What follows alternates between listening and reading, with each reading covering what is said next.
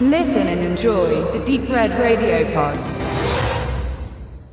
Willkommen zum Sequel unserer Besprechung anlässlich der DVD-Tagung in Regensburg. Und wie wir da angekündigt hatten, wollen wir nun näher auf unsere Forschung eingehen, die wir im Kleinen betrieben haben, zum Thema Filmsammlungen im deutschsprachigen Raum. Das war jetzt nicht das begrenzte Anliegen, aber es war so. Also im deutschsprachigen Raum haben sich die meisten gemeldet. Und zwar reden wir von 128 Teilnehmern. Der Zeitraum ist ja nochmal wichtig, oder? Glaube ich, im Groben waren es fünf Wochen, die die Umfrage ging. Und 128 haben halt teilgenommen. Ähm, natürlich hat jetzt auch nicht jeder jede Frage beantwortet, auch nicht so ausführlich, wie man es sich gerne gewünscht hätte. Das ist aber okay. Wir konnten aber daraus ein paar grobe Werte ableiten, die wir euch mal zum Besten geben.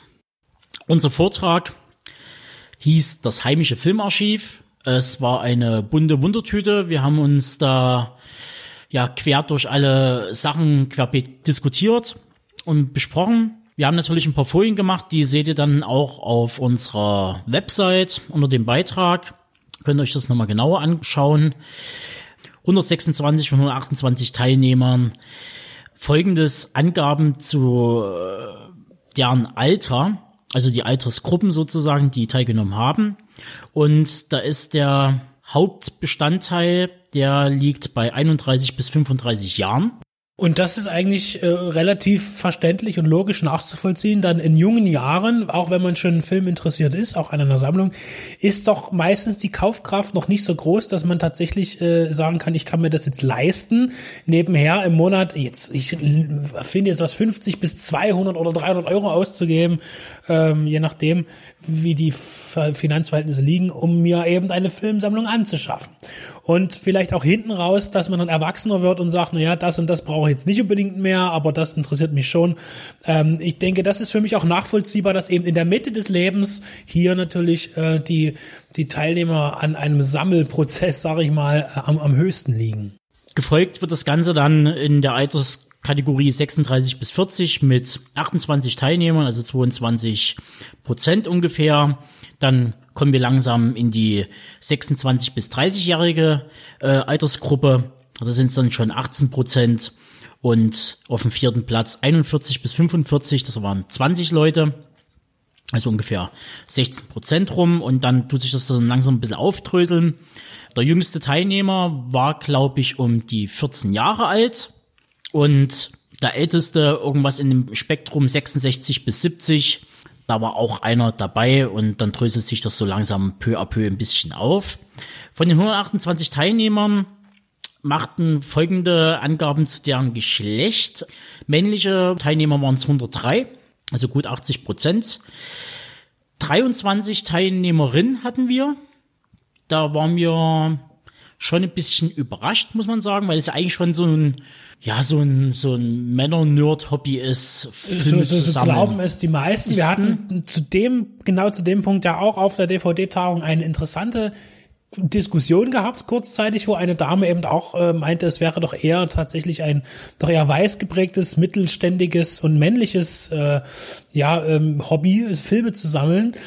Ähm, mag auf den ersten Blick tatsächlich erstmal so erscheinen, aber im Nachgang im Übrigens nicht nur bei, bei unserer Feststellung, sondern auch bei der, die dann später noch von Herrn Mikos vorgestellt wurde, äh, hat sich das tatsächlich auch nochmal nicht befürwortet. Natürlich ist der, der Mammutanteil männlich in unserer Umfrage, aber wir haben auch doch äh, durchaus genau. einen äh, großen Mikos hat ja auch äh, festgestellt, dass äh, etwas über 40 Prozent äh, Frauen an der an seiner äh, Umfrage teilgenommen haben und von irgendwas über 1000 Teilnehmern der Studie, was schon erheblich ist. Die haben eine Telefonumfrage gemacht ähm, und bei uns waren dann noch zwei Personen divers. Dann kommen wir zur nächsten, und zwar die Aufteilung, wie viele aus welchem Bundesland. Und hierzu müssen wir jetzt klar vorher nochmal sagen, dass das jetzt auch wirklich nicht repräsentativ ist, denn äh, es ist so, es ist immer sehr schwer, äh, so eine Umfrage unter die Leute zu bringen. Ja, das heißt, wenn man das auf freiwilliger Basis macht, ist wie wenn man eine Telefonumfrage macht, dann ruft man ja gezielt irgendwelche Nummern an und fragt, möchten Sie daran teilnehmen? Und dann ja oder nein. Bei uns war es ja über unsere Seite, konnte man eben abstimmen, aber wie macht man die Menschen darauf aufmerksam, daran teilzunehmen?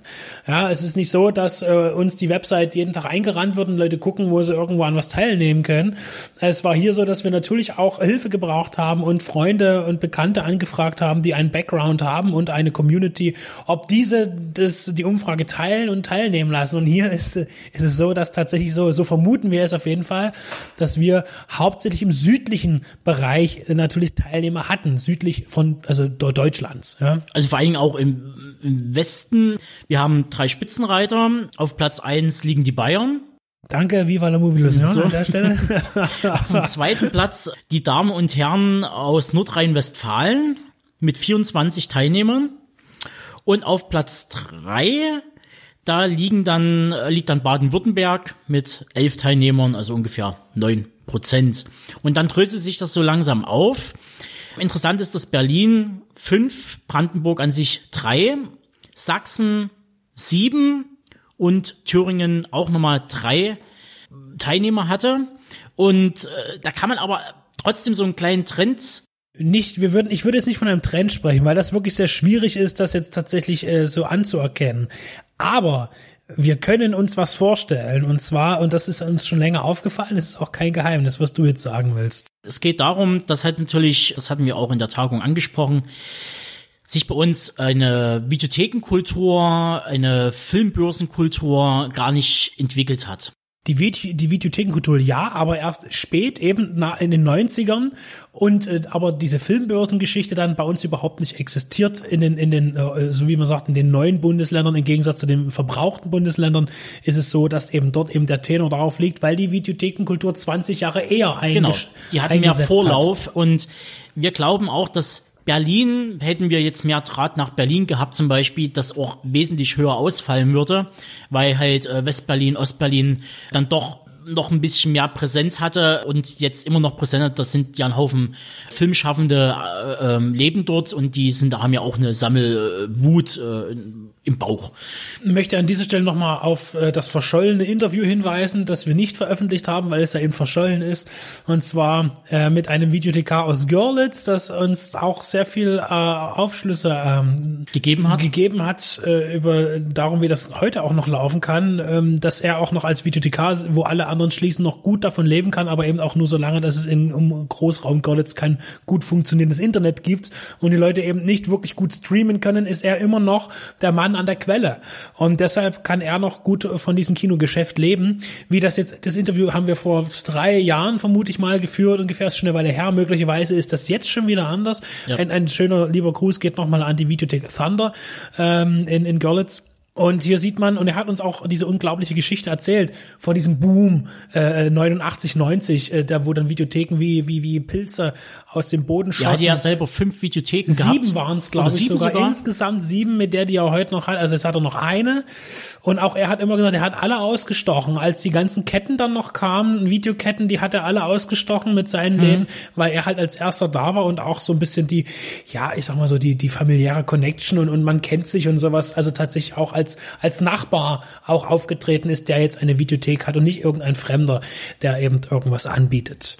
Ähm, also dazu diese Videothekenkultur zu spät und daher auch ähm, für uns auch erkennbar, das geht schon damit los, Filmgeschäfte äh, wenn ich irgendwo im, im, im Westen Deutschlands in einer großen Stadt bin, ist es nicht unüblich, dass man irgendwo einen An-, An und Verkauf findet, wo eine große Filmabteilung mit enthalten ist. Das findet sich in der Tat in, in findet sich auch äh, mittlerweile äh, schon eine ganze Weile auch in, in, in Städten im ehemaligen Osten, aber äh, bei weitem nicht so umfangreich und auch nicht so häufig. Das heißt, hier ist ganz klar ein kultureller, wirklich ein kultureller äh, äh, Vorhang gewesen auch, der bis heute eine Entwicklung sicherlich und eine Nichtentwicklung zeigen lässt. Was sich auch daraus abzeichnen kann, wo die Teilnehmer dieser Umfrage sitzen. Wir haben natürlich eine schöne Übersicht gemacht, wo wir acht Punkte zusammengefasst haben, wo es dann darum geht, äh, über den Sammelzeitraum zum Beispiel, über die Sortierung, Qualität, Quantität, also bevorzugte Labels und so weiter. Und ja, da starten wir einfach mal grob rein. Also zum Beispiel, äh, wie viele Medien die Leute am meisten hatten. Und der überwiegende Teil, äh, 67 Leute, also haben angegeben, also von 128 Befragten, waren tatsächlich im Bereich 0 bis, sagen wir mal, 1000, waren es tatsächlich 52 Prozent, die in dem Bereich liegen. Das ist auch, glaube ich, so ein Standardwert, den haben wir auch so im, im Bekanntenkreis so ein bisschen rausbekommen.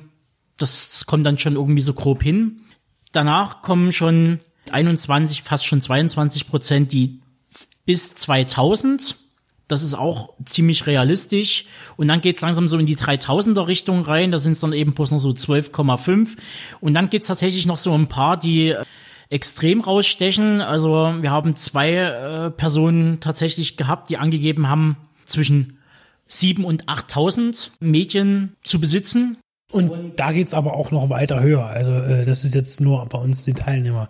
Genau. Ich habe auch schon weitaus größere Sammlungen gesehen, nicht persönlich, aber zumindest äh, bietet ja das Internet da auch äh, sehr viele Möglichkeiten. Gerade über YouTube können sich da viele Menschen ähm, ja verwirklichen, indem sie ihre Filmsammlung auch präsentieren. Und da sind teilweise schon ganze Häuser und Räume und sonst was zu sehen. Genau. Über den Zeitraum das ist immer ein bisschen schwierig. Äh, viele Leute haben dann so ein bisschen aus dem, aus dem Kopf heraus das noch irgendwie versucht zusammenzubringen. Da kristallisiert sich grob der Zeitraum zwischen 16 und 20 Jahren raus. In der die Zeit, in der äh, so viele Jahre wurde gesammelt. Gesammelt, genau. Und dann geht das so langsam peu à peu ein bisschen nach unten. Also 11 bis 15 Jahre, 6 bis 10 Jahre. Und der überwiegende Teil war halt wirklich diese 16 bis 20 und dann kam mir nochmal so einen kleinen Peak nochmal 26 bis 30 Jahre. Das sind tatsächlich äh, 13 Leute haben das angegeben die dann zum Teil schon wirklich angefangen haben mit der mit der VHS sozusagen, äh, wie sie in den Handel kamen oder in die Videotheken.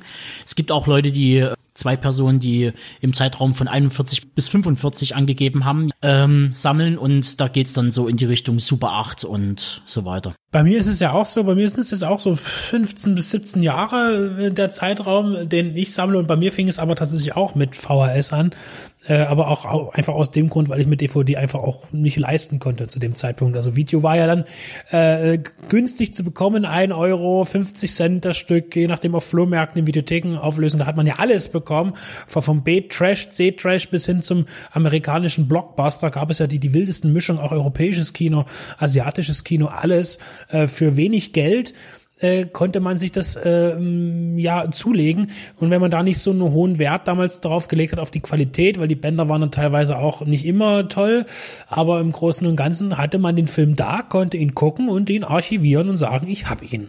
Was auch interessant war, ist das bevorzugte Medium, bevorzugte Format. Und die Tagung hieß ja das war, das ist die DVD und wir haben eigentlich für uns ein bisschen festgestellt, eigentlich müsste man eher noch sagen, so, das ist die Blu-ray, das war die Blu-ray, weil das war die DVD. Das, das ist die Blu-ray, das war die DVD, ja. Es haben tatsächlich von 128 Befragten 61 angegeben, dass sie eher Blu-ray und gefolgt von DVD Blu-ray, also in Mischung sind es dann 38 Personen und dann geht es so langsam nach unten. Es gibt eigentlich so rein DVD sammeln sind es bloß noch 16 Personen. Und das ist jetzt aber noch mal zu verdeutlichen, hier geht es um Sammler. Das heißt, du hast es mal so schön gesagt äh, zu mir, das sind auch teilweise äh, Hi-Fi-Freaks. Das heißt, die haben die Technik zu Hause, die haben den neuesten Fernseher, die haben eine Soundanlage und nur auf diesen, äh, dafür ist das Medium Blu-ray eben geeigneter als die DVD. Und ähm, dass wir so viele Blu-ray-Sammler hier haben, das liegt daran, dass wir Sammler befragt haben und nicht Autonormalverbraucher, die eben mal, weil sie sagen, ach, hier, das ist hier äh, Avatar, das war doch eine große Nummer, den, den nehme ich jetzt mal mit für zu Hause für ein paar Euro für die Familie. Und die werden immer eher die DVD zurückgreifen, als sich tatsächlich eine Blu-ray zu kaufen, die teurer ist, mutmaßlich, mhm. meine, die Preise sind mittlerweile nicht mehr ganz so weit auseinander bei diesen Mainstream-Veröffentlichungen, aber äh, hier ist, man darf das auch nicht vergessen, in Deutschland ist bis heute die DVD das mehr verkauftere Medium als die Blu-ray. Ja. Also das ist wirklich eine Sammlergeschichte, dass die Blu-ray bevorzugter ist als die DVD. Und wir haben tatsächlich sogar äh, drei Personen, die ähm, auch Demand als Sammelpunkt angegeben haben. Also das ist ja heutzutage auch wirklich möglich, indem man bei Amazon zum Beispiel äh, sich Filme digital kauft und man hat sie halt dort bei denen auf den Servern liegen. Natürlich, man fragt sich dann, wie lange, also nur solange die Server existieren wahrscheinlich. Ähm, Da bin ich auch so arrogant und sage, das verstehe ich nicht, das erkenne ich auch als Sammeln nicht an, weil es mit, mit Filmsammeln eigentlich nichts zu tun hat für mich, weil es gehört eben auch das Haptische dazu, dass das Anfassen können eines, eines lebendigen, äh, eines, eines toten Gegenstandes, äh, der, der, der, einem, Mediums. der einem aber selbst viel Leben ins Leben bringt, ja. Also, ähm, ja, aber auch spannend, dass es das gibt. Vielleicht haben die sich auch bloß verklickt, man weiß es nicht. Und weil du es vor uns angesprochen hast, der Medienwechsel, wir hatten natürlich gefragt so, ja, wie sieht's denn aus? Wie oft tauscht ihr Medien aus? Also eine DVD gegen eine Blu-ray? Also wir sagen jetzt Film X, wir sagen jetzt einfach hier ähm, Gritters 3, ja, so, äh, habe ich die VHS, habe ich die mal in eine DVD umgetauscht und habe ich dann irgendwann mal die DVD in eine Blu-ray möglicherweise umgetauscht. Und da haben äh, 99 von 128 Befragten Folgendes angegeben. 77 tauschen tatsächlich aus, 22 bleiben dabei. Bleiben dabei in dem Sinne, dass sie sagen, entweder sie brauchen nicht das neuere Medium, 4K-Abtastung, wie auch immer, äh, was es heutzutage alles gibt und mit Schnittfassung, Bonusmaterial, oder sie sagen, sie behalten die alte DVD-Fassung eben auch noch oder die alte VHS-Fassung da aus Nostalgiegründen oder äh, weil man es dann eben hat und man hat, kann den Vergleich machen, wie Bild sich verändert hat und so weiter.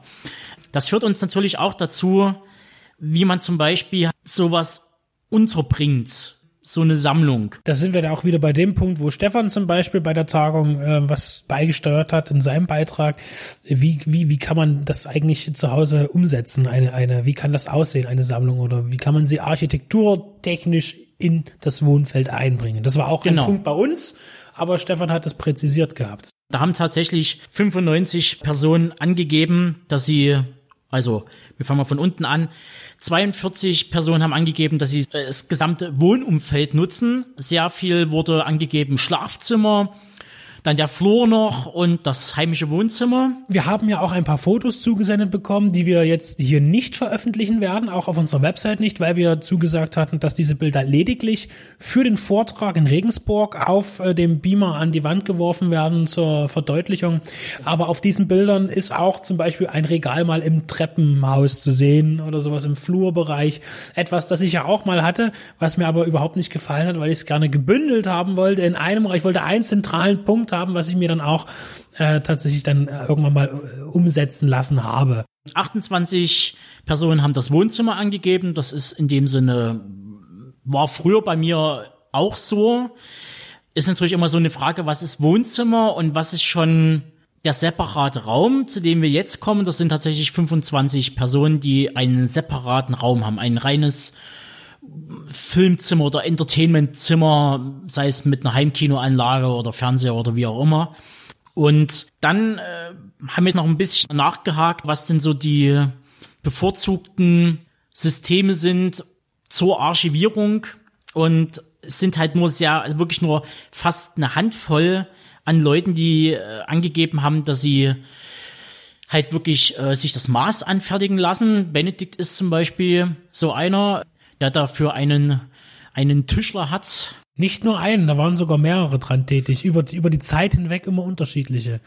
Weil diese, dieses Regalsystem, das ich mir habe bauen lassen, ist ja auch über Jahre äh, gewachsen. Ja. Und hat sich ja auch verändert. Also wenn man ja sieht auf alten Fotos von dir, die zeigen, also unsere persönlichen Fotos, die werden wir mal reinbringen. Und da sieht man ja gerade äh, bei Benedikt einen guten Querschnitt von seiner VHS-Videothek, kann man ja wirklich so sagen. Es war ja auch so vom, vom, vom Aufbau her, dass man halt durch die Gänge gehen kann und mit Vorder- und Rückseite sich dann langsam hin zur DVD, VHS sind rausgewandert, bis auf so ein paar Prunkstücke. Bei mir ist es halt, ja, früher war es der, war das Billy-Regal und äh, jetzt ist es mittlerweile ähm, zu dem, ja, IKEA-Lego-System IWA gewechselt. Ist natürlich von der Tiefe her hat das 30 Zentimeter Tiefe. Das heißt, ich habe dahinter auf jeden Fall noch Platz eigentlich für eine zweite äh, DVD- oder Blu-ray-Reihe, was natürlich für mich wiederum praktisch ist. Ich kann dann eben äh, DVDs aussortierte nach hinten schieben oder Bücher etc. Sowas kann ich gar nicht in meiner Sammlung behalten. Ich, sobald ich irgendwo merke, es ist was, was ich eigentlich gar nicht mehr haben will, dann fliegt es raus und wird gespendet. Fertig Ja, aus. aber Das bis, es soweit, nicht. Ja. aber bis es soweit ist, Ja. Muss man es ja erstmal irgendwo unterbringen. Geht mir ja genauso. Aber Stefan zum Beispiel kann ich jetzt noch einwerfen, der sagte, so wie ich das habe, das ist sehr flach gemacht. Das heißt, bei mir ist die Tiefe des Regals tatsächlich auch die, die, die, die, die, die Tiefe der DVD oder der Blu-ray-Hülle mit, mit 1 Zentimeter plus. Ja. Aber jetzt diese tieferen Regale, die nutzt der Stefan auch in seiner Sammlung ganz anders, weil er sagt, er will das auch gar nicht so, weil er gerne mehr Präsentationsfläche vorne hat und da noch irgendwas gestaltet. Das Genau. heißt, da sind ja auch die Geschmäcker dann unterschiedlich. Da kommen wir ja gleich zum nächsten Punkt. Die Sortierung im System. Da haben 108 Leute angegeben an erster Stelle. Man muss jetzt gleich mal dazu sagen, ich habe immer das erste Kriterium genommen, was die Leute angegeben haben. Meistens war es dann irgendwie sowas nach Genre, dann nach Alphabet, dann nach ähm, Pipapo. Das zieht sich dann nach fünf, sechs, sieben Kategorien durch. 35 Leute haben angegeben, äh, nach Genre zu sortieren. Finde ich immer ein bisschen schwierig, also für meine persönliche, äh, weil Ich bin schuldig, allerdings nur bedingt. Ich habe auch noch äh, andere, äh, aber im Großen und Ganzen ist es. Weil es immer so schwierig Genre. ist, bei mir zum Beispiel sowas, wie ordne ich sowas wie Star Wars ein? Ist es Sci-Fi, ist es Fantasy, ist es ein Märchen, ist es ein, ja, es ist immer ein bisschen schwierig, ist meine Einschätzung. Dann natürlich das Ordnen nach Titel von A bis Z, alphabetisch, da bin ich dann wieder dabei. Dann gibt's halt noch die Einordnung nach FSK, das gab's auch, das haben tatsächlich zwei Leute angegeben. Oder nach In, Epoche. intern gab es ja auch noch die Sortierung dann in der äh, FSK nach Härtegrad, hast du gesagt? Genau, angegeben. das würde mich nochmal brennend interessieren, wie man sowas einordnet. Bodycount oder äh, wie, wie, wie viel Bl- Blut äh, fließt. Man Vier weiß nicht. fünf Totenköpfen. Im Übrigen wollte ich nochmal sagen, du hast ja, sortierst ja gar nicht nach A bis Z, von Z nach A rein theoretisch, wenn man es genau nimmt. Ja, von oben nach Ja, ja, ich wollte es bloß mal so äh, anmerken. Ja, okay, gut, ja, das ist, man, man will sich ja ein bisschen Platz lassen oder so, oder auch nie. Natürlich gibt's dann auch noch das Sortieren nach Verpackung, also nach Format, also Mediabook, Blu-ray, DVD. Nach Regisseur natürlich, Produktionsland gibt es auch. Label, Studio, das ist auch immer sehr gern genommen, gerade wenn es halt große pompöse Reihen sind äh, und viel Output kommt. Und 15 Leute haben aber auch angegeben, ohne irgendein System Ka querbeet. Kaufsdatum. so. Ist auch eine interessante Evolution dann zu sehen. Ja, was ja. habe ich zuerst gekauft und was zuletzt. Und da kommen wir natürlich dann auch gleich zu dem Punkt äh, Qualität vor Quantität, also bevorzugte Labels und Studios. Da haben 71 Befragte Folgendes abgegeben. Ist der Spitzenreiter tatsächlich ähm, in der Top 5 Cape Light? Ist äh, mit Das liegt 20, jetzt 20 auch Personen. Daran, dass hier natürlich der Media-Bookmark ganz klar im Fokus steht. Also das lässt man, lässt sich an den Labels sehr klar erkennen, dass hier Genau. die, die, die Sammler natürlich auf das Media-Book aus sind, ähm, als, als, äh, ja, weil es natürlich eben wiederum, da sind wir beim Thema, die DVD und Blu-ray enthält, die, die Blu-ray, die DVD immer noch, weil es immer noch eigentlich das, das meistverkauftere Objekt ist, ähm, und natürlich auch noch mit diesem Buchanteil und dem Bonusmaterialangebot immer ein bisschen teurer natürlich, aber das ist für Sammler ideal und Cape Light bedient diesen äh, Mediabook-Markt doch sehr stark in Deutschland. man darf halt auch nicht außer Acht lassen, es wurden auch natürlich die Major Labels angegeben, wie Warner, Sony etc., aber das war halt wirklich sehr verschwindend gering.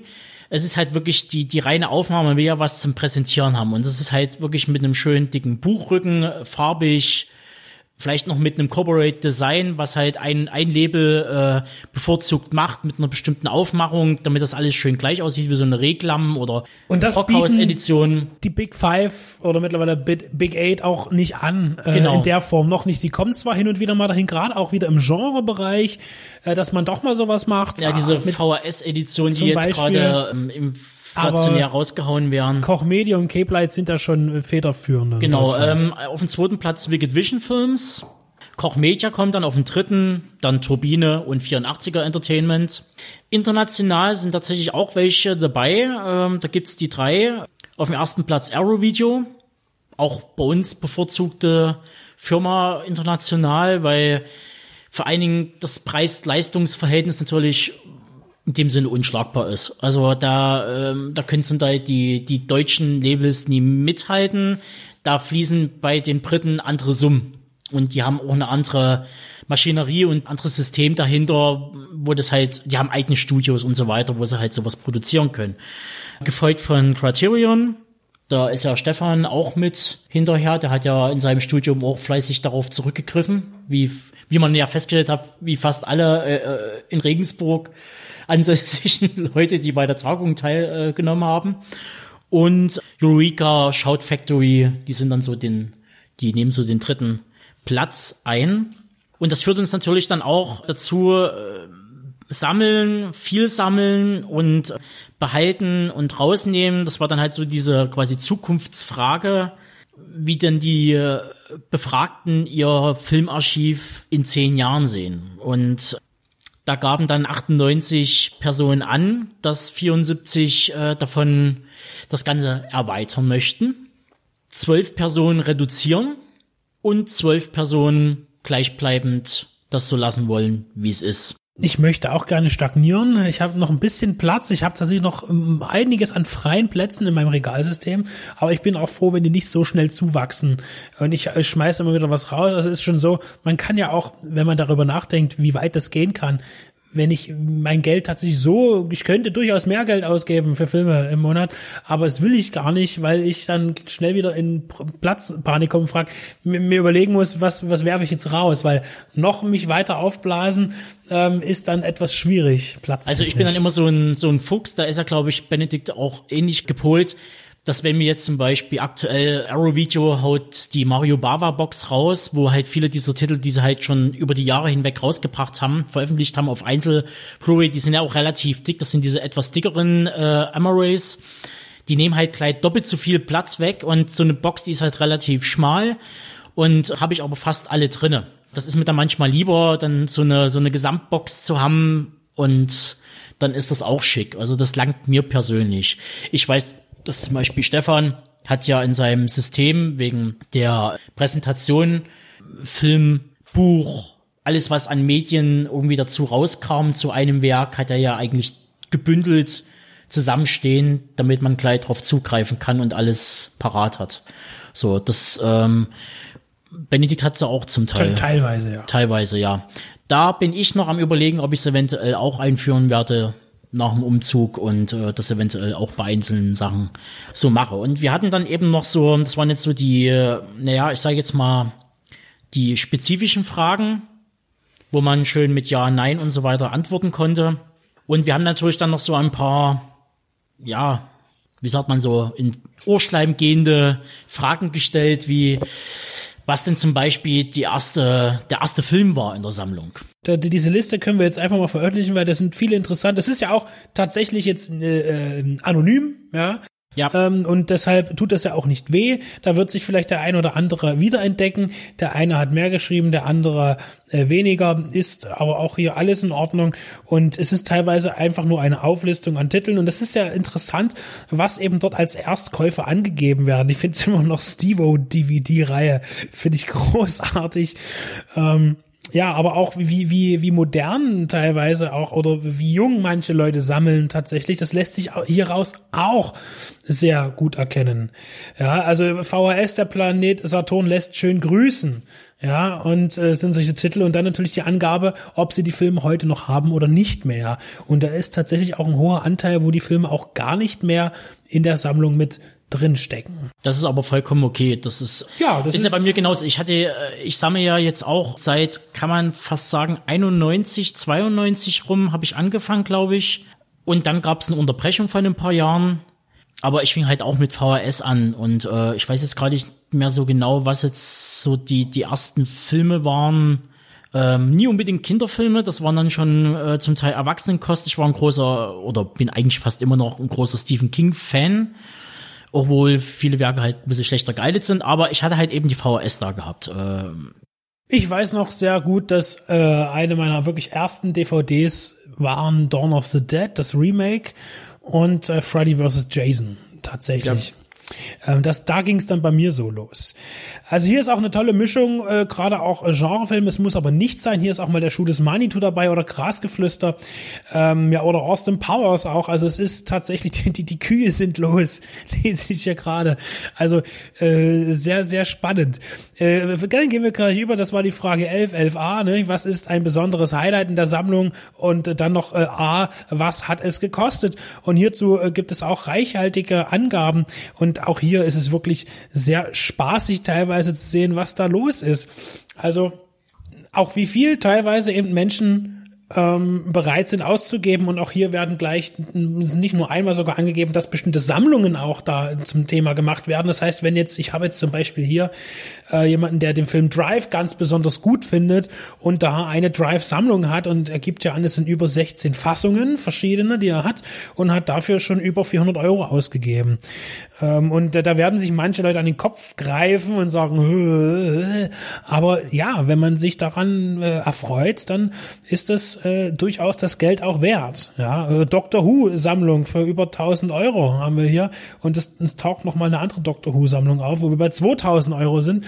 Also auch hier ähm, geht es, also es gibt ja auch einfach geringpreisigeres, aber hier stehen auch mal ein bisschen höhere Summen ja, und genau, also wenn dann halt so jemand, äh, es ist glaube ich jemand drinne, der hat diese äh, Ibukadneza äh, Matrix Edition, die japanische limitierte für 500, glaube ich, waren es, wenn ich mich nicht ganz irre. Ähm, genauso auch diese Jason Voorhees äh, Box, Freitag der 13. Box, die wird hier mehrfach angegeben zu unterschiedlichen Preisen. Das wird vielleicht den einen oder anderen interessieren, ob er mehr bezahlt hat und oder ob es ein Preisgefälle gibt. Das wäre auch noch interessant. Äh, Dawn of the Dead 18 D-Mark gebraucht. Also wie gesagt, äh, hier ist von Anfang an was dabei. Auch diese Liste wird abgedruckt sein, also wird als als als Material zu sichten sein. Kann man mal durchstöbern, ist auch sehr unterhaltsam. Ja, und da kommen wir eigentlich schon fast ein bisschen zum letzten Punkt ob es denn ein Limit gibt, was die Anschaffungskosten und äh, bei einem Einzelprodukt gibt. Also natürlich ähm, wird dann noch unterschieden zwischen Einzelfilm, Special Edition, Boxset, Filmreihe. Das darf man nicht vergessen. Elf Personen haben gar keine Angaben gemacht, 57 Personen haben gar kein Preislimit, das haben wir grob rausrechnen können. Das finde ich sehr interessant, gar kein Limit zu haben. Äh, und da muss dann auch schon eine, eine entsprechende Kaufkraft dahinter stecken, weil ich bin dann auch an dem Punkt irgendwo, wo ich sage, das Mediabook, das, der Film interessiert mich, aber bin ich bereit, für einen Film mehr als 50 Euro auszugeben?